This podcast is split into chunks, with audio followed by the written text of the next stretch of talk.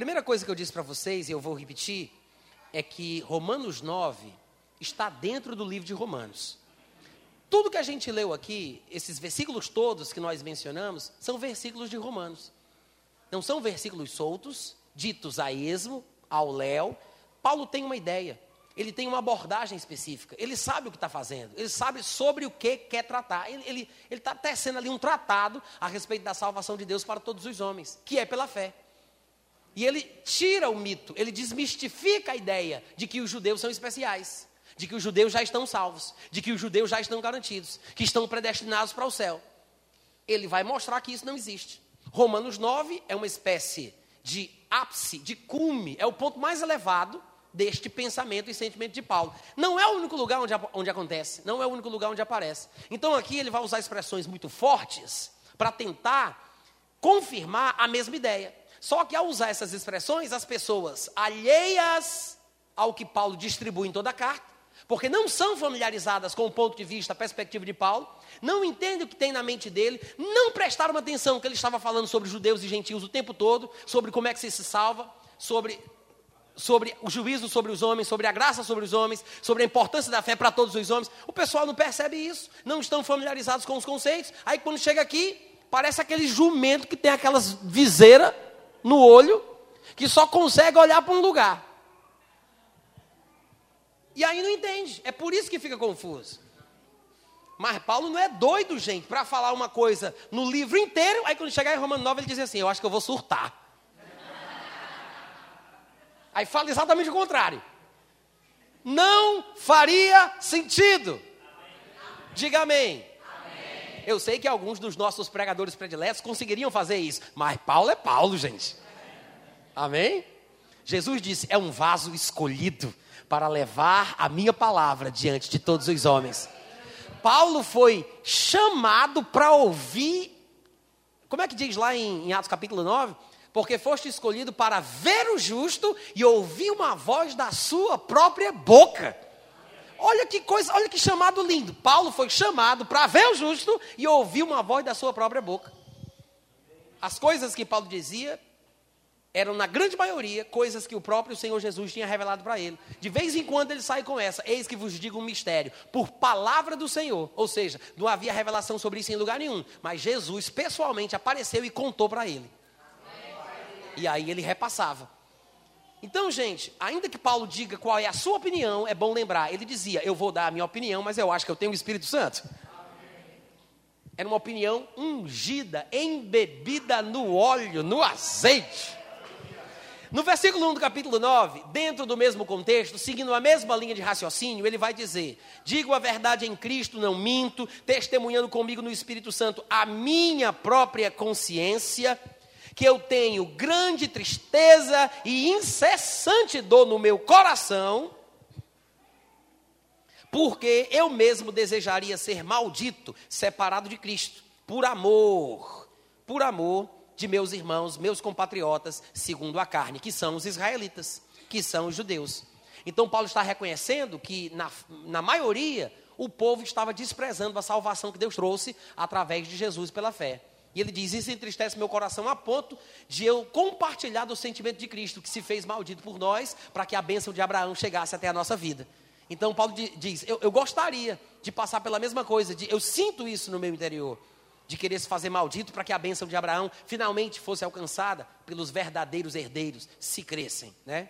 E aí ele continua no versículo 4: Porque eles são israelitas, pertence-lhes a adoção de filhos, que é a redenção final, a transformação do nosso corpo, a irreversibilidade da salvação. Pertence-lhes também a glória, pertence-lhes as alianças, pertence-lhes a lei, a legislação, o culto, as promessas. É deles também que são os patriarcas. Também deles é que descende o Cristo, segundo a carne, o qual é sobre todos, Deus bendito para todo sempre. Amém. Então, é justificável a dor do coração de Paulo, é justificável o seu sofrimento e essa identificação com o sentimento de Cristo, de se fazer maldito por alguém para que a pessoa receba a bênção. No versículo 6, ele diz: E não pensemos que a palavra de Deus haja falhado, porque nem todos, ele não está dizendo que todo o Israel não é israelita. Ele não está dizendo que todos de Israel não são israelitas. Ele não está dizendo isso. Ele está dizendo nem todos são. Ele não está dizendo que todos não são. Isso quer dizer, alguns se tornaram abençoados, se tornaram israelitas no padrão da palavra, porque creram. Então, é uma questão muito individual. Muito individual. É pessoal, como a gente já sabe. Amém, gente? É, é esse o ponto aqui que Paulo está abordando. Não pensemos que a palavra de Deus tenha falhado, porque nem todos são. Nem todos de Israel são de fato israelitas. E ele continua: nem por serem descendentes de Abraão segundo a carne, são todos seus filhos. Porque, como diria Jesus, se vocês se dizem, lembra daquela discussão entre Jesus e os judeus? Quando eles disseram, somos descendentes de Abraão, nunca fomos escravos de ninguém. Aí Jesus disse: se vocês são filhos de Abraão, vocês vão agir igual a Abraão. Se vocês são filhos de Abraão, pratiquem as obras de Abraão. Amém, gente? Então é a mesma coisa. Não é porque são descendentes de Abraão que são filhos. Porque para ser filho tem que agir como Abraão agiu. E o que foi que Deus considerou como justiça na vida de Abraão? O fato de Abraão ter crido. A fé de Abraão é o exemplo para todos os seus filhos. Só vai ser considerado filho de Abraão se crer como Abraão. Então, não é porque são seus descendentes que são considerados seus filhos. Aí, nada melhor, nada melhor para ser usado como exemplo do que ele acabou de falar, do que a própria história dos filhos de Abraão: Isaac e Ismael. Amém, gente? Por quê? Porque Ismael era o primogênito, Ismael tinha naturalmente o direito, Ismael veio primeiro, a ele pertenceria a bênção, mas mesmo sendo o primogênito, a bênção caiu sobre Isaac. Por quê? Porque o exemplo de Isaac e de Ismael é perfeito para ilustrar quando um homem se torna filho de Deus. Quando um judeu se torna filho de Abraão segundo a promessa. Porque Ismael nasceu naturalmente, segundo a carne. Mas Isaac nasceu pela palavra de Deus. Porque a palavra da promessa é essa. Virei, Sara terá um filho, ele nascerá. Ou seja, Deus falou e aconteceu. A palavra gerou Isaac. É o melhor exemplo que Paulo poderia dar para mostrar que o simples fato de ser judeu não faz a pessoa ser filha de Abraão. Ser filho de Abraão é uma ilustração da pessoa ser filha de Deus. É a pessoa que vai herdar as promessas, é a pessoa que vai herdar a bênção. Então ele está dizendo, não é pelo simples fato da pessoa ter tido a sorte de nascer como judeu, como se os judeus estivessem predestinados para isso. Como se, pelo simples fato de ser judeu e estar predestinado para a salvação, eu não preciso fazer mais nada. Ele está querendo mostrar o quê? Que não é assim que funciona. Deus tem um plano. Deus tem um propósito quanto à eleição. Como é que Deus elege? Como é que Deus se agrada? Como é que Deus quis que a coisa funcionasse para que a salvação se manifestasse na vida de alguém? Deus ele tem um propósito quanto à eleição. Aí então ele passa do primeiro exemplo para um segundo exemplo, que é o exemplo de Jacó e de Esaú.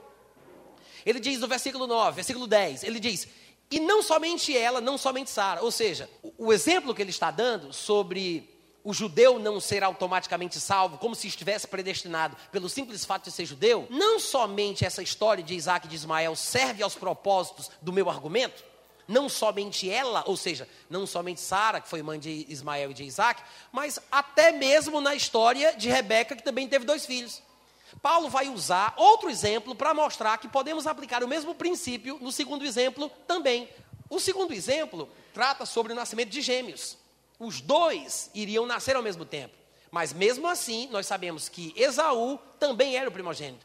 E mesmo sendo o primogênito, o que é uma figura do povo judeu, né? Porque a salvação vem primeiro para quem? Primeiro para o judeu, depois para E o juízo vem primeiro para quem? Primeiro para o judeu, depois para o grego.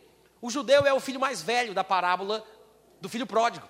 Então, o primogênito aqui, que no caso é Esaú, ele nasce primeiro, mas Paulo usa esse exemplo para mostrar que, mesmo tendo sido primogênito, ele não herdou a benção. Só que a forma que Paulo vai falar sobre isso faz com que as pessoas se confundam, porque Paulo vai dizer que o propósito de Deus quanto à eleição já estava firme ou já estava decidido antes deles nascerem. Porque não vai depender deles nascerem para que Deus mude ideia, para que Deus decida como é que as pessoas vão ser salvas, para que Deus decida como é que a bênção vai cair sobre alguém, para que Deus estabeleça os princípios da manifestação da sua graça em favor de algum indivíduo. O propósito de Deus quanto à eleição já estava firme antes deles terem nascido. Então veja, no versículo 11 ele diz: não somente a história, versículo 10, não somente a história de Sara serve aos propósitos de mostrar que Deus não faz exceção de pessoas e que a bênção é para o judeu e para o gentil e que o povo judeu não está predestinado para a salvação. Não somente ela, mas também Rebeca, ao conceber de um só Isaac, nosso pai. Versículo 11: E ainda não eram os gêmeos nascidos, nem tinham praticado o bem ou o mal, para que o propósito de Deus, quanto à eleição, prevalecesse não por obras, porque não é pelas obras que as pessoas são salvas. O propósito de Deus quanto à eleição, a gente já sabe qual é. Repetimos e repetimos e repetimos aqui. O propósito de Deus quanto à eleição é: aquele que recebe a palavra, crê nela e invoca o nome do Senhor, será salvo. Então, Paulo, conhecedor da história, ele usa isso como exemplo porque ele já sabe como é que a história se desenrolou. Ele usa o contexto da história para argumentar. O ponto de vista de Paulo, a perspectiva de Paulo a falar sobre Esaú e Jacó é privilegiada. Ele tem uma perspectiva privilegiada. Por quê? Porque já fazia milênios e milênios que Jacó e Esaú já tinham nascido, já tinham vivido, já tinham morrido. Já tinha uma história desenrolada, desenvolvida, estabelecida. Então Paulo, ele vai usar a história com o entendimento que ele tem. Então ele tem uma posição, uma perspectiva privilegiada. Só que quando ele começa a falar sobre a história aos, eh, de acordo com os seus propósitos, para usar isso como exemplo, para o argumento que ele está desenvolvendo, ele vai citar pontos específicos da história dos dois, de uma lapada só, juntos num mesmo contexto. No versículo 12, já fora dito a ela: o mais velho será servo do mais moço. Quando foi dito a Rebeca que o mais velho seria servo do mais moço? Antes deles terem nascido, ele acabou de falar aqui no versículo 11 antes deles terem nascido, foi dito a Rebeca: o mais velho será servo do mais moço. Aí quando chega no versículo 13, Paulo fala: como está escrito, amei Jacó, porém me aborreci de Esaú. Quando foi dito por Deus através do profeta: amei Jacó e me aborreci de Esaú. Quando foi dito isso? Centenas, milhares de anos depois da morte deles. Vocês estão me ouvindo? A primeira declaração está no primeiro livro da Bíblia, a segunda declaração está na última, no último livro da Bíblia dos judeus. Um está em Gênesis e outro está em Malaquias. Mas quando a gente lê Paulo usando esses pontos aleatórios da vida dos dois, numa declaração só, num espaço tão curto como em três versículos, a gente pensa que tudo isso foi de uma só vez. Ou seja, Deus apareceu para Rebeca lá por meio do profeta e disse assim: Ó, oh, escuta o que eu vou dizer. Eu sei que eles ainda não nasceram, não, mas o mais velho será servo do mais moço, porque o homem Jacó e aborrece Isaú. As pessoas pensam assim, que Deus aparece e diz: antes de nascer, o mais velho vai ser servo do mais moço, porque eu amei Jacó, ou seja, antes de nascer. Mas não é isso que o texto está dizendo. Não é isso que Paulo está pensando. Paulo sabe o que está fazendo, gente.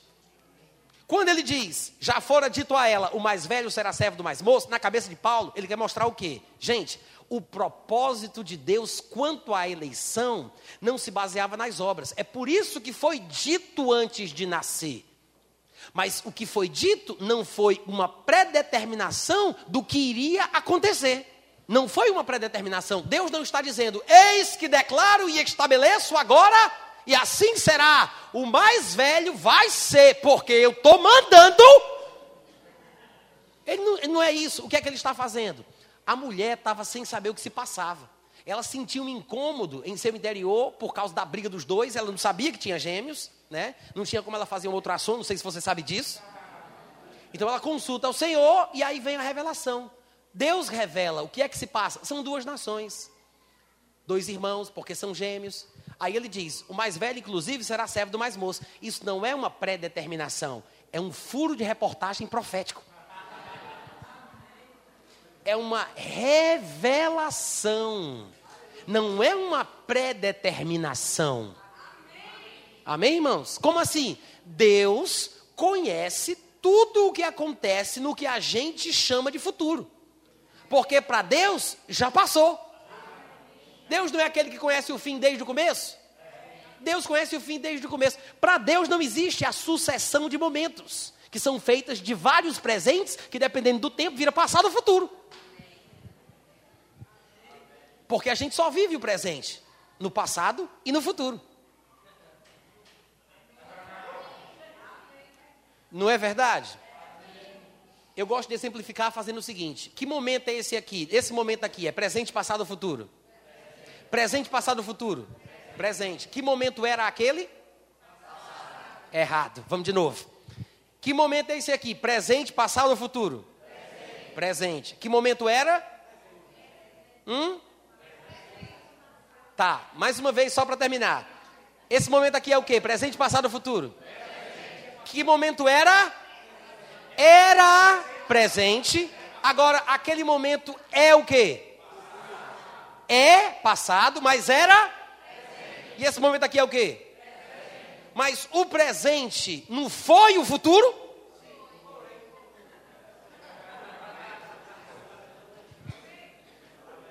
O que, é, o que é que isso nos mostra? Que nós temos que ter muito, muito cuidado. Presta atenção, gente, depois vocês ficam glorificando.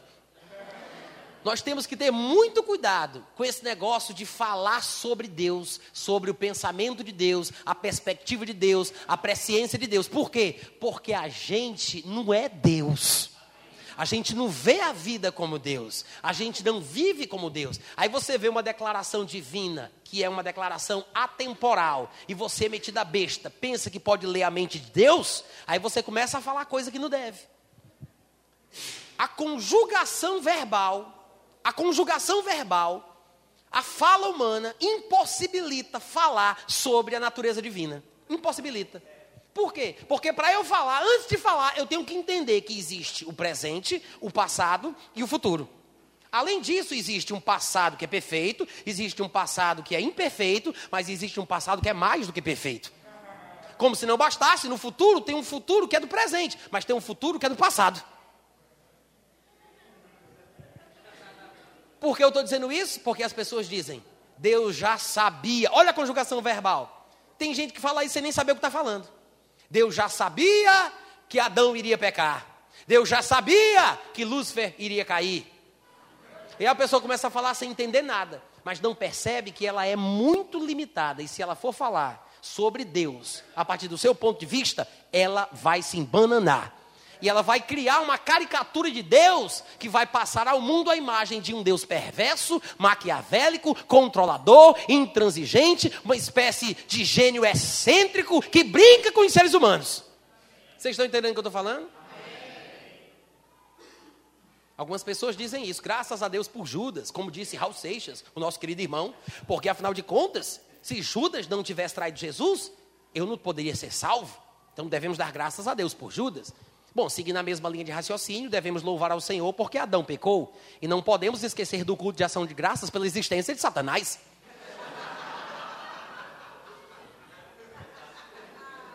Não é?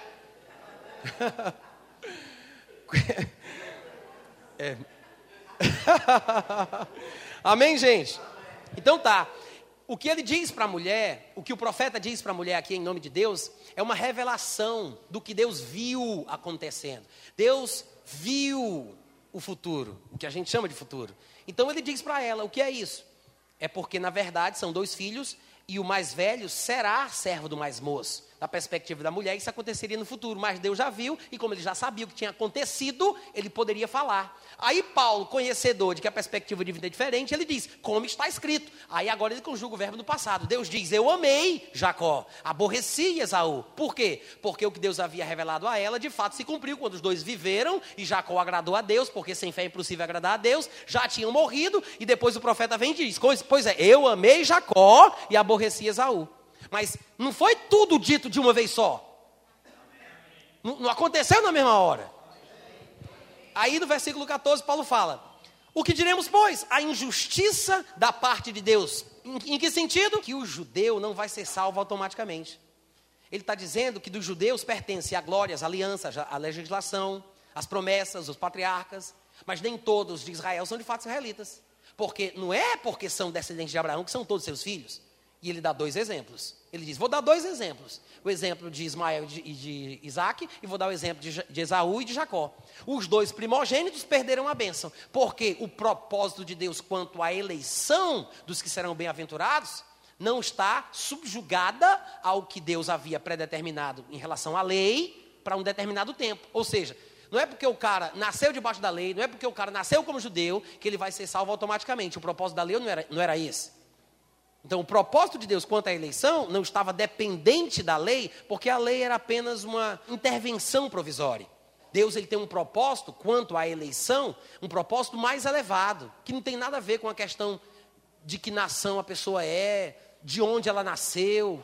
A injustiça da parte de Deus que Deus tenha o seu próprio modo de executar a salvação para os homens, que Deus tenha os seus próprios princípios, a injustiça da parte de Deus, que os primogênitos tenham perdido a bênção, a injustiça da parte de Deus, que nem todos os judeus são de fato judeus e que nem todos de Israel são de fato israelitas, é injusto isso da parte de Deus? Aí ele diz: de modo nenhum. Porque ele diz a Moisés: Terei misericórdia de quem me aprouver ter misericórdia, compadecer-me-ei de quem me aprouver ter compaixão. Quantos podem dar um aleluia? aleluia. Quantos podem dizer glória a? Glória a Deus? Gente, isso é maravilhoso. É maravilhoso. Por quê? Porque quem está falando é Deus, não é Fernandinho Beiramar. Só por isso. Não é o, o dono da maloca. Não é o chefe da boca. Quem está falando é Deus. É uma pessoa cheia de amor, de misericórdia, bondosa. Mas se alguém é bom, ele tem que se irar com aquilo que é mal. Você não pode pensar que alguém que é bom não se ira. Isso não existe, gente. As pessoas às vezes não compreendem que Deus, como uma pessoa, afinal de contas, nos fez a sua imagem e semelhança, e é por isso que nós temos um relacionamento, ou podemos ter um relacionamento pessoal com Deus, porque Deus é uma pessoa. Deus, como pessoa, tem coisas que ele gosta e tem coisas que ele não gosta. Se nós, que somos seres humanos, a imagem e semelhança de Deus, se nós temos coisas que gostamos e que não gostamos, se nós nos iramos e nos indignamos com comportamentos inapropriados, com atitudes erradas, se nós que somos maus temos sentimentos dignos assim, quanto mais Deus, que é puro, santo e mais elevado. Se você visse, se você visse um, um rapaz de 32 anos batendo na cara de uma menina de 9 anos. Eles não são nem parentes um do outro. Aconteceu na rua algum incidente e está lá o rapaz batendo na criança. Como você se sentiria? E quando você assiste um programa de televisão que fala sobre esses noticiários de crimes e você vê o tamanho da injustiça que foi praticada, a maldade, a crueldade, como você se sente? Você não sente ira? Você se considera uma pessoa boa? Sim ou não? Sim. Mesmo vocês considerando bom, porque vocês conhecem, Jesus disse que você não presta. E se vós que sois maus, sabeis dar boas dádivas. Agora pensa nisso. Se nós, que temos as nossas limitações, nos consideramos bons pela graça de Deus e pela ajuda do Espírito Santo, nos iramos, nos indignamos contra a injustiça e a maldade, e nós faríamos tudo para executar a justiça, porque, irmãos, não há dignidade nenhuma em preservar o ladrão, em salvar o assassino, em abençoar o corrupto. Não há dignidade nenhuma nisso. Alguém poderia dizer: um cara, recentemente, acho que foi do ano passado, foi preso por matar 40 pessoas, um assassino em série, no Rio de Janeiro. E não sei se alguém aqui assistiu essa reportagem. Aí vários é, é, empresas de televisão cercando ele, fazendo entrevista, e ele, o cara mais frio do mundo. Ele dizia: Por que você matava? E ele, eu matava porque eu queria. Mas por quê? Eu gostava, eu, eu, eu sentia prazer. O meu barato é esse aí. Aí mas rapaz, você vai ser preso agora? Isso é, vou pagar pelos meus atos. Mas quando você for solto, como é que você vai viver? Eu vou fazer tudo de novo. Eu assisti isso, gente. Ele disse, eu vou fazer tudo de novo. Vou repetir tudo, porque se me soltar, eu repito e faço, é isso mesmo, eu sou assim, não tem jeito não, eu gosto. Ele disse isso. Tu viu isso, Flávio? Alguém aqui viu isso? Aí eu, aí eu falo com vocês. Vamos supor que daí para frente, aí ele vai ser julgado. Aí o juiz viu a entrevista dele. Aí o juiz diz: Olha aqui, é, fulano de tal, eu estou impactado com a sua sinceridade. Eu estou impactado com a sua franqueza, a sua honestidade. E porque eu sou um juiz bom, eu vou te liberar. Eu vou te abençoar. Aí eu pergunto, eu vou te absolver. Eu te pergunto: Isso é bondade? Não, vamos lá, gente. Eu fiz uma pergunta e espero uma resposta. Isso não é bondade. Porque quando você salva a vida do lobo, você põe em risco a vida das ovelhas. Se você mata o assassino de inocentes, você mostra que é a favor do bem. Eu estou pregando muito bem hoje à noite. Cadê os amigos? Aleluia. Amém? Então não vem dizer para mim que nós, que temos as nossas limitações por causa da nossa natureza falha, humana, caída, se nós temos algum sentimento de dignidade, algum sentimento de bondade, e temos noção do que é justo e do que não é, se nós sabemos diferenciar entre o bom e o mal, por que, que Deus não poderia ter a liberdade de ter misericórdia de quem Ele acha que deve ter? Hum? Irmãos, nós só vemos a aparência, mas Deus vê o coração. Não tem juiz melhor do que Deus. Ele diz, por isso é que ele argumenta isso. A injustiça da parte de Deus nunca, jamais. Deus não é injusto, gente. Deus não é injusto. É por isso que ele disse: Terei misericórdia de quem me aprover ter misericórdia, compadecer-me-ei de quem me aprover ter compaixão. E eu confio em Deus. Amém. Não desconfio. Eu confio totalmente. Totalmente. E eu acho que é muito conveniente a gente inserir aqui aquela declaração que para muitos parece absurda, feita por Jó há muito tempo atrás, antes de Jesus vir morrer pelos nossos pecados. Jó, coitado, passou por um sofrimento horrível. Mas a Bíblia só é elogios para Jó. A despeito dos defeitos que ele tenha, ou que ele tenha tido, e os erros que ele tenha cometido, as passagens que estão na Bíblia, falando de Jó, só falam bem. Diz que é para a gente imitar a paciência dele. Em dois lugares na Bíblia, nos profetas, diz que se tivesse na terra três homens santos e justos, como Jó, Daniel e Jó está comparado com e Daniel como os homens mais santos da terra. E ele diz: cada um desses só se salvaria pela sua própria justiça. Jó é super elogiado, mas Jó, mesmo na época em que ele vivia, com as suas limitações pessoais, naquele período, ele abriu a boca e disse: Ainda que Deus me mate, nele eu confiarei. A despeito da ignorância de Jó neste momento da declaração, a sua confiança de que se Deus matasse ele, ele confiaria, porque era Deus que estava matando, meu irmão, é lindo demais. É lindo demais. E como se não bastasse, Deus que conhece os corações e vê todas as coisas, quando chega no, no, versículo 7 do último capítulo do livro, Deus diz: O meu servo Jó não cometeu nenhum pecado nas coisas que ele disse. Ele diz, os três amigos de Jó, Deus diz isso, só falou besteira, mas Jó, nota 10. Não é porque Jó tinha sido correto em todas as declarações, é porque Jó tinha a atitude correta. A atitude correta. Não sabia muita coisa, mas tinha a atitude correta. Deus vê o coração. Deus não é injusto. Diga, Deus não é injusto.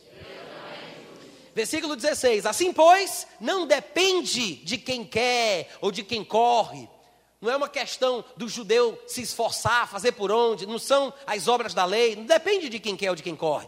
É uma coisa pré-estabelecida por Deus. Depende de Deus usar a sua misericórdia. E Deus vai usar a sua misericórdia para com aqueles que Ele quer usar. Não adianta você dizer, me abençoe, me abençoe, senão você vai ver. Não é a pessoa que determina. Ela é que tem que se encaixar nos pré-requisitos de Deus. Ou seja, como é que Deus estabeleceu o processo da salvação? O juízo está sobre todos, a graça está sobre todos. Se os herdeiros fossem os da lei, se invalidaria a fé e cancelaria-se a promessa. Por quê? Porque a promessa e a fé são os meios pelos quais as pessoas herdam as bênçãos de Deus. Então, quem crê é abençoado. Mas o que é crer? O que é ter fé?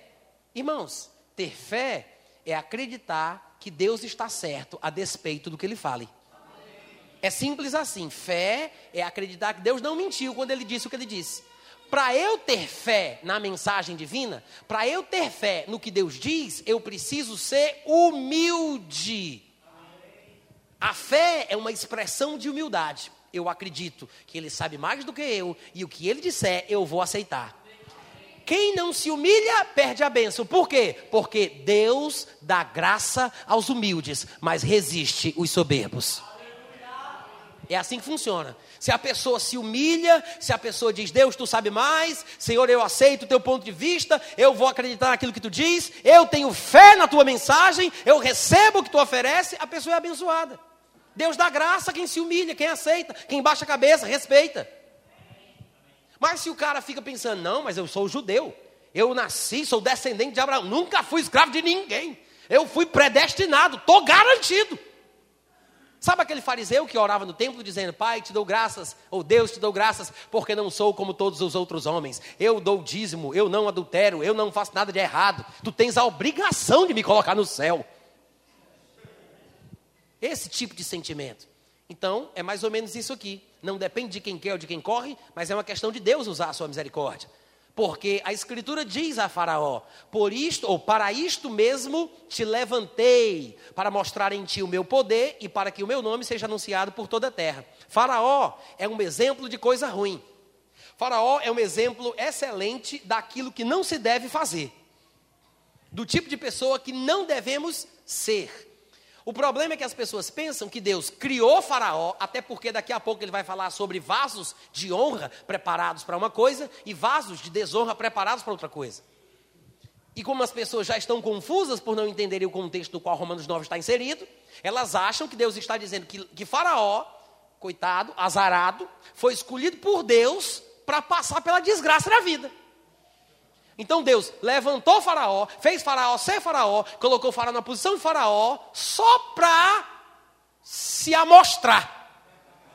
Para tornar o meu nome conhecido em toda a terra. Ô oh, glória! Está parecendo mais o, o Cusco daquele filme A Nova Onda do Imperador do que o nosso Deus e Pai. Amém, gente? De fato, quando a gente lê aqui no versículo 17, Parece isso, porque a expressão usada é por isto mesmo te levantei. Não sei se é a melhor tradução do grego para o português, mas uma coisa é certa: isso é uma citação parafraseada de um texto que se encontra em Êxodo, capítulo 9, versículo 16. Quando você for lá, que a gente não vai fazer isso agora, mas depois você pode conferir em casa, quando você for lá e você observar o contexto, você vai ver que na verdade Deus não disse que fez Faraó ser o que Faraó era, ou levantou o Faraó para aquela posição com o objetivo de se glorificar usando ele. Na verdade, lá está, está sendo dito o seguinte: Eu te tenho mantido nessa posição. Outras versões dizem: Eu tenho te deixado vivo por enquanto. A, a ideia é que Deus está tolerando longanimamente a atitude errada de Faraó. E quando Deus diz para Moisés que vai endurecer o coração de Faraó, é porque Deus, conhecendo a atitude e o coração de Faraó, ele vai dar a Faraó a falsa impressão de que ele pode resistir a Deus. Quando Deus manda uma praga dizendo: se você não deixar o povo sair, a praga chega, aí ele não deixa o povo sair, a praga se manifesta, mas depois passa e fica todo mundo bem. Aí Faraó pensa: grande Deus esse, ô praguinha de nada, cadê? Não tem mais outra não? Aí Deus manda outra, aí Faraó resiste, aí nada acontece, passa o mal, o outro dia de amanhã já está tudo bem, aí Faraó vai pensando o quê? Ele vai pensando, ó, oh, eu posso resistir a esse Deus barato de Moisés. Deus como esses aqui também tem. Ele é profeta desse Deus aí, a gente tem aqui vários profetas também. Eles têm sacerdote desse Deus aí, nós temos sacerdote de outros deuses aqui também. Então, Deus permite que Faraó se, se iluda pensando que pode. Ou seja, com isso, Deus endurece o coração de Faraó. Vocês entendem o que eu estou falando? Com isso, Deus endurece o coração de Faraó. Porque Faraó não via Deus, mas Deus via Faraó. E aí é por isso que ele diz: Para isto eu te tenho mantido, não te matei ainda, tenho te conservado vivo, para mostrar em ti o meu poder e para que o meu nome seja anunciado em toda a terra. Quanto mais duro ele ficava, quanto mais Faraó resistia, mais seria glorioso quando Deus demonstrasse que não tem como ele resistir a Deus. No versículo 18, Paulo fala: Logo, Deus tem misericórdia de quem quer, mas também endurece a quem lhe apraz. Alguém poderia dizer, mas será que Deus endureceria alguém assim como você sugeriu em relação sua, ao seu tratamento com o Faraó? Será que Deus faria isso? Será que faria? Não, gente, ele faz. Há vários textos que demonstram que Deus é justo. Justiça não é não punir o erro. Justiça não é não ter uma reação compatível com a, a maldade praticada pelo homem. Deus tem os seus critérios. E há textos que mostram isso. A ira de Deus se revela do céu por causa dos homens ímpios, que detêm a verdade por causa da injustiça. Quantos lembram desse texto? E no capítulo 1, no versículo 28, Paulo diz mais. Ele diz: E por haverem desprezado o conhecimento de Deus, o próprio Deus, diga, o próprio Deus. Não, diga, o próprio Deus de, Paulo diz: por haverem desprezado o conhecimento de Deus, o próprio Deus os entregou a uma disposição mental reprovável para praticarem coisas inconvenientes. Quem os entregou para esta disposição mental reprovável? O próprio Deus. Por quê? Por haverem desprezado o conhecimento de Deus. Não vem dizer para mim que Deus é injusto. Não vem dizer para mim que Deus é injusto. Amém, gente? Outro texto interessante também seria 2 Tessalonicenses, no capítulo 2, quando Paulo falando sobre a vinda do Senhor Jesus, ele diz que o aparecimento do iníquo, versículo 9, o aparecimento do iníquo, que é o anticristo, segundo, será segundo a eficácia de Satanás, com todo o poder, sinais e prodígios da mentira, e com todo o engano da injustiça aos que perecem. Olha só quem é que Satanás vai conseguir enganar. Olha quem o anticristo vai conseguir enganar. Aos que perecem. Por quê? Porque os que perecem não acolheram o amor da verdade para serem salvos. Não foi Deus que predeterminou. Eles não acolheram, esses que estão perecendo, esses que estão caminhando para a destruição, perecem porque não acolheram o amor da verdade para serem salvos. É por esse motivo por esse motivo, diga, por esse motivo. Paulo diz: é por esse motivo que Deus lhes manda a operação do erro para não conseguirem acreditar na verdade, mas para darem crédito na mentira, a fim de que sejam julgados todos quantos não deram crédito à verdade. Por haverem desprezado o conhecimento de Deus, o próprio Deus os entregou a essa situação. Por não terem amado a verdade, Deus enviou a operação do erro, para que sejam julgados no final das contas. Os irmãos entendem o que eu estou falando? E saiba de uma coisa: Deus não agiria com injustiça para com ninguém. Se Deus faz isso, você pode confiar, irmãos, Deus sabe o que faz. Amém? Aí vem, versículo, já li o 18, não foi? tem misericórdia de quem quer e também endurece a quem lhe apraz. Aí quando chega no 19 ele diz: Tu, porém, me dirás, do que é que Deus se queixa ainda? Só tem um detalhe nessa pergunta. Paulo está supondo que alguém que o ouve iria perguntar do que é que Deus se queixa ainda. Mas Paulo não está dizendo que Deus se queixa de alguma coisa. Deus não se queixa de nada. Paulo está dizendo: você, que não entende o meu ponto de vista, que não compreende o que eu estou falando aqui em Romanos 9, poderia se perguntar: e do que é que Deus se queixa ainda? Paulo, Paulo não está dizendo que Deus se queixa de coisa alguma, mas tem gente metida a besta que pensa que Deus é menino. Aí está se queixando de que ainda? Deus não está se queixando de nada. Deus não está se queixando de nada. Mas essa atitude errada, por parte de alguém que pudesse ouvir Paulo, faz Paulo desenvolver um argumento interessante. Ele diz: Vamos supor que você, ao me ouvir dizendo isso, fique indignado, ache injusto porque você não entende, e você diga: do que é que Deus se queixa ainda? Pois quem jamais resistiu à sua vontade? Esse é o argumento de uma pessoa que não entende o que Paulo diz. Aí Paulo fala no versículo 20: Primeira coisa que eu vou perguntar: quem és tu, ó homem, para discutir com Deus? Para começo de conversa, da onde é que tu achou que podia ter a ousadia de apontar o dedo em riste na cara de Deus e dizer alguma coisa. Amém, irmãos? Amém. Esse é o único ponto aqui. Primeira coisa que ele diz é: se você tem a coragem, a ousadia de abrir a boca para discutir, para perguntar, para ousar falar isso, que, que, que Deus se queixa, que ninguém resistiu a sua vontade. Se é assim que você pensa, a primeira coisa que eu pergunto é: quem você pensa que é para poder discutir com Deus de igual para igual? Quem você pensa que é para discutir com Deus? Aí ele fala: Eu vou só dar um exemplo aqui por baixo. Porventura, pode o objeto perguntar a quem o fez, por que me fizeste assim? Irmãos, olha a pergunta que eu vou fazer para vocês. Paulo está dizendo que o tal do cara que se questiona a respeito das ações divinas, esse cara é um objeto que Deus fez? Paulo está dizendo que ele é um objeto? Paulo não está dizendo que o cara é um objeto.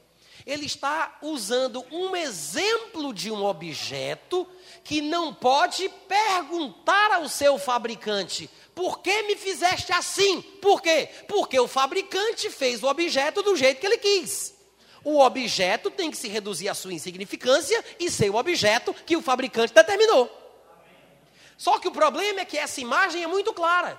Significa exatamente isso. Aí as pessoas pegam o sentido da figura, o sentido da parábola e aplicam no mundo espiritual, sem perceberem que toda figura e toda parábola revelam paralelo. Não pode se pegar o que foi exemplificado e transformar aquilo em literal, gente. Paulo não está dizendo que o homem é um objeto que Deus fez assim. Paulo não está dizendo isso. Paulo está dizendo que assim como Assim como um objeto não pode bater boca com seu Criador, o homem não pode discutir com Deus. E na discussão do homem com Deus, ele, Paulo não está querendo dar a entender que o homem vai dizer, por que me fizeste assim? Não é isso que o homem diz. Quem diz isso é o objeto. Do exemplo que ele deu. O que é que o homem que discute com Deus fala? Ele fala: quem foi que já resistiu à tua vontade? Do que é que tu estás queixando ainda? Isso é o que o homem diz. O objeto diz, por que me fizeste assim? Não é o homem que diz isso para Deus, porque o homem não é um objeto. Amém, irmãos? Paulo usa o exemplo do objeto para dizer: quem tu pensa que é para bater boca com Deus? A questão é essa. Aí ele usa um exemplo para pegar pesado mesmo, né, para humilhar, humilhar. Assim, o objeto pode perguntar para o fabricante por que, que tu me fez assim? Do mesmo jeito que o objeto não pode perguntar, você não deve discutir só que o pessoal pensa que Paulo está dizendo que Deus fez o dito cujo assim. Amém. Ou seja, eu fui feito assim. Eu nasci assim. Vou ser sempre assim. Vou morrer assim. Né? Não é isso que Paulo está dizendo. Quantos estão entendendo? Amém. Aí no versículo 21, alongando ou expandindo o seu exemplo, ele fala: ou por exemplo, o oleiro, ele não tem direito sobre a mesma massa, para do mesmo barro, fazer um vaso para a honra e outro para a desonra? Ou seja, o oleiro, ele quer vender vários tipos de utensílios. Então, ele pega a massa e faz um vaso para a honra, para colocar flores, para colocar suco, para colocar água. E o outro vaso ele usa para fazer uma latrina, um pinico. Um vaso é para honra, o outro é para desonra vaso para honra, vaso para. O oleiro não tem direito não de fazer os dois utensílios, ainda que um honre e o outro desonre, ainda que um seja para honra e o outro para desonra, ele não tem direito. Tem ou não tem, gente? Claro que tem. Aí ele dá o exemplo do oleiro que cria as coisas. Ele não está falando de Deus. Ele vai usar isso como figura. Como figura. Aí ele pega a palavrinha vaso, aí diz: Que diremos, pois, se Deus, querendo mostrar a sua ira e dar a conhecer o seu poder, suportou. Deus suportou com muita longanimidade os vasos de ira. Ele pega emprestado a palavra vaso que ele deu no exemplo para fazer um paralelo espiritual. Ele não está dizendo que Deus é o oleiro que fez a pessoa ser para desonra. Não é isso que ele está dizendo. Mas ele está dizendo o seguinte: que uma pessoa pode se encaixar, à luz do exemplo que ele deu, numa característica de vaso para desonra ou de vaso para honra. Mas para a pessoa ser um vaso para honra ou vaso para desonra, depende mais da pessoa do que de Deus. O vaso para honra já tem um destino previamente estabelecido. O vaso para desonra também tem um destino previamente estabelecido. Deus estabeleceu que todo vaso para honra vai receber a bênção, todo vaso para desonra vai receber a desgraça. Deus estabeleceu isso. Agora, quem vai ser vaso de honra ou vaso de desonra depende mais da pessoa do que de Deus. Como é que a gente sabe? Porque Paulo, que usa essa expressão, usa essa ilustração, vai falar sobre isso no outro lugar. Lá em 2 Timóteo, no capítulo 2, no versículo 20, ele usa a expressão vaso para a honra. E eu sei que algumas versões que nós temos em português traduzem a palavra diferentemente. Aqui aparece vaso, mas em outras Bíblias, outras versões, lá em, em 2 Timóteo 2,20, fala sobre utensílios para a honra. Mas quando você, se tiver uma Bíblia dessas que tem strong, até mesmo no seu dispositivo móvel, se você clicar na palavrinha aqui e clicar na palavrinha lá, você vai ver que é exatamente a mesma palavra, que foi traduzida diferentemente por causa da decisão do tradutor. Mas é a mesma palavra. Se é vaso aqui, é vaso lá. Se é utensílio aqui, é utensílio lá. Ele está falando da mesma coisa. E mais confirmada fica esta ideia, porque é Paulo quem escreve Romanos e é Paulo quem escreve 2 Timóteo. Não é Paulo e Pedro. E ainda se fosse, o Espírito Santo poderia estar querendo dizer alguma coisa. Mas além do Espírito Santo, tem o mesmo Paulo falando nos dois lugares. É uma coisa que Paulo pensava. Era um exemplo que Paulo dava. Ele costumava fazer essa representação com vaso. Então vamos dar uma olhadinha lá em 2 Timóteo capítulo 2. Ó, ele está falando aqui, no versículo 15, aliás, desde o 14, ele vai falando sobre algumas pessoas que estavam falando besteira, pregando coisa que não convém, que eram heresias. E ele diz no 15: No teu caso, Timóteo, procura te apresentar a Deus, não aos homens, aprovado, como um obreiro que não tem de que se envergonhar, que sabe falar corretamente a respeito da verdade que maneja bem a palavra da verdade. Evita os falatórios que são inúteis, que são profanos, pois os que ouvem esse tipo de pregação ou de mensagem fazem com que a impiedade seja ainda maior. Porque a linguagem desse tipo de gente corrói como câncer. Entre eles se encontram os nossos ex-companheiros, Himeneu e Fileto. Eles se desviaram da verdade. Por que se desviaram? Porque um dia estavam firmes, estavam com Paulo, estavam na verdade. Então, se desviaram da verdade. Em que sentido, Paulo? Eles adulteraram, cometeram pecado, largaram suas mulheres, casaram com outras, fizeram o quê? Ele diz: se desviaram da verdade, asseverando que a ressurreição já aconteceu. Irmãos, Segundo Paulo, a linguagem que corrói como câncer está associada à doutrina errada, porque a doutrina da ressurreição estava sendo torcida. Então Paulo diz: eles se distanciaram da verdade, a linguagem deles corrói como câncer, porque estão falando uma coisa sobre a ressurreição que não é verdadeira. Para eles, a ressurreição já tinha acontecido. Mas olha quais são os extremos. É sempre assim. Lá em Coríntios tinha uns que diziam: ressurreição não existe. Aí chega outros e diz: não, claro que existe, até já aconteceu os dois extremos. Sempre é assim. Só que essa declaração, a ressurreição já aconteceu, corrói a fé de alguém, por quê? Porque se a ressurreição já aconteceu, meu irmão, que é o grande alvo de todo cristão, é a esperança que todos nós temos, se já aconteceu, com o que é que eu vou me preocupar? Uma vez salvo, salvo para sempre. É esse sentido aqui. Se já aconteceu a salvação, se já aconteceu a ressurreição, se eu já estou garantido, se já se consumou o plano final de Deus para os homens, eu vou me preocupar com o quê? Então eu posso pecar sem condenação. Aí Paulo disse: essa linguagem, essa pregação de dizer que já se passou, que a ressurreição já aconteceu, já se consumou, corrói como um câncer. Aí ele fala: por isso estão pervertendo a fé alguns. E no 19 ele diz: entretanto, o firme fundamento de Deus permanece. Fundamento de quê? Fundamento doutrinário sobre a ressurreição. Qual é o fundamento de Deus em relação à ressurreição? Ele fala que está subdividido em duas coisas. Primeiro, o Senhor conhece aqueles que lhe pertencem. Sobre a questão da ressurreição, Deus sabe quem é crente. Deus conhece os que lhe pertencem. Mas não se resume a isso. Qual é o outro ponto em relação ao fundamento de Deus sobre a ressurreição. Além de Deus saber quem é seu, aparte-se da iniquidade todo aquele que professa o nome do Senhor. Estes são os dois pontos que estão associados à ressurreição. Ou seja, o exercício físico para pouco é proveitoso, mas a piedade, a vida de santidade, de temor a Deus, é proveitosa para tudo, porque a prática da piedade traz consigo o cumprimento da promessa para a vida que agora é, como também para a vida que há de vir.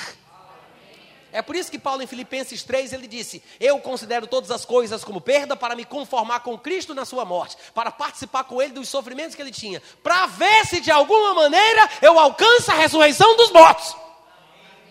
Foi isso que Paulo disse lá em Filipenses 3. Amém, irmãos? Então, Paulo mostra que é um absurdo, é uma pregação doentia, que pode corroer o coração dos homens. Porque transforma o sentimento de responsabilidade que o cristão tem.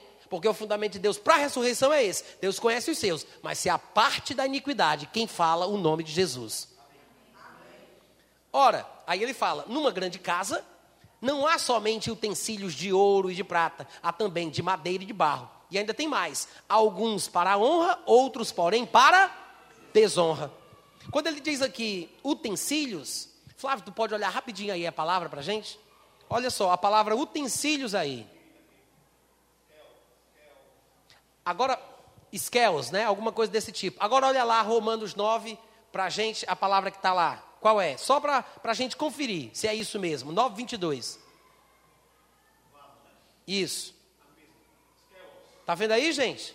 A mesma palavra que Paulo usa aqui é a que ele usa lá. Algumas versões falam utensílios, outras falam vasos, mas o fato é, Paulo está falando a mesma coisa com as mesmas palavras.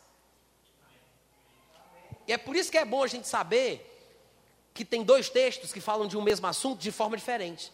Porque aí a gente vai considerar o primeiro texto que a gente conhecia com o segundo que a gente descobriu, para ver se a gente está entendendo certo. Porque o mesmo autor do primeiro texto escreveu um segundo com palavras diferentes. Se o meu pensamento do primeiro texto não se harmonizar com o segundo, eu entendi errado. Amém? E o que é que ele diz aqui nesse segundo texto, quando ele fala da mesma coisa? Vasos de honra. Olha o que ele fala. Utensílios ou vasos de ouro e de prata, mas há também de madeira e de barro. Alguns vasos para a honra, alguns utensílios, vasos para a honra, outros para desonra. Assim, pois, se alguém, ele está falando numa grande casa, porque ele quer fazer isso uma ilustração da igreja.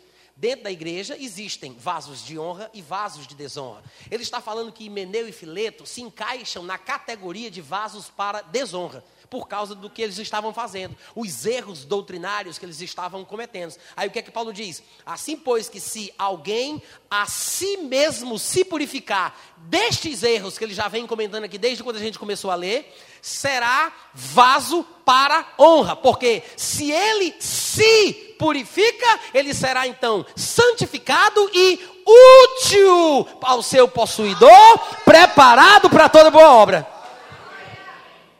Se a pessoa se purifica, se a pessoa se corrige, se a pessoa. Foi de propósito. Se a pessoa faz aquilo que é certo, gente, ela se transforma. Sabe aquele negócio de ser vaso para desonra? Eu me mudo num vaso para honra. Se eu me purificar. Ah, gente, vocês não estão entendendo, não, não é possível. Volta para Romanos capítulo 9. No versículo 22 ele diz assim: Que diremos, pois, se Deus, querendo mostrar a sua ira e dar a conhecer o seu poder, suportou com muita longanimidade? O que foi que Deus fez em relação aos vasos de ira? Ele suportou com muita longanimidade. Essa é a atitude de Deus.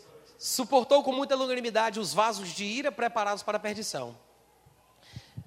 Quem é vaso de desonra, que agora ele chama de vaso de ira, está preparado para a perdição.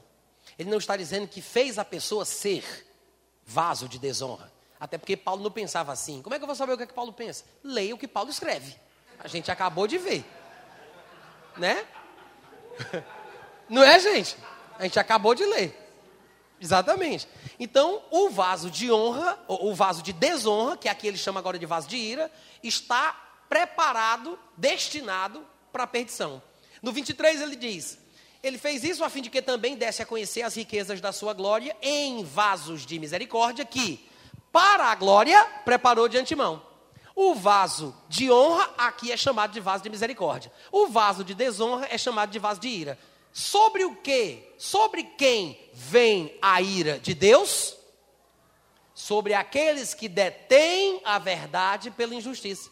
Até para crentes, Paulo falando, ele diz em Efésios, que aqueles que praticam o que é errado, a fornicação, a mentira, o adultério, aqueles que bebem, os homossexuais, etc e tal, todos estes que praticam estas coisas estão correndo um grave perigo. Por quê? Ele diz, porque é por estas coisas que vem a ira de Deus. Só que ele diz, ninguém vos engane, porque a ira de Deus vem por causa destas coisas. Falando para crente. Aí conclui dizendo: portanto, portanto, não vos tornei participantes delas.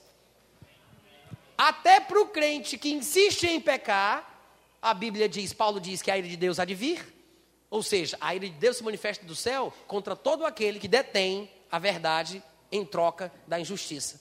O vaso de ira é aquele que não se encaixa nos padrões de Deus, que desagrada o coração de Deus.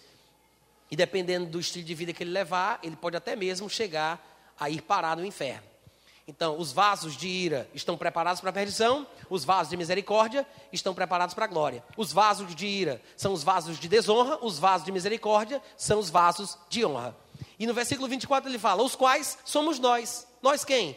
Todos os homens que creram em Cristo, a quem ele chamou, não só dentre os judeus, já que nós sabemos que em Romanos 9 e em Romanos como um todo, o assunto de Paulo é esse: é mostrar que Deus não faz distinção entre um e outro e que todos têm o mesmo direito, como também todos têm a mesma condenação. Juízo sobre todos, graça sobre todos. Então ele diz: quais são esses vasos de misericórdia ou vasos de honra? Ele diz: os quais somos nós, a quem também chamou, não só dentre os judeus, como também dentre os gentios.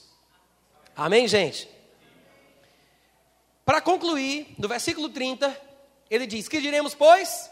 Qual é o resumo da ópera?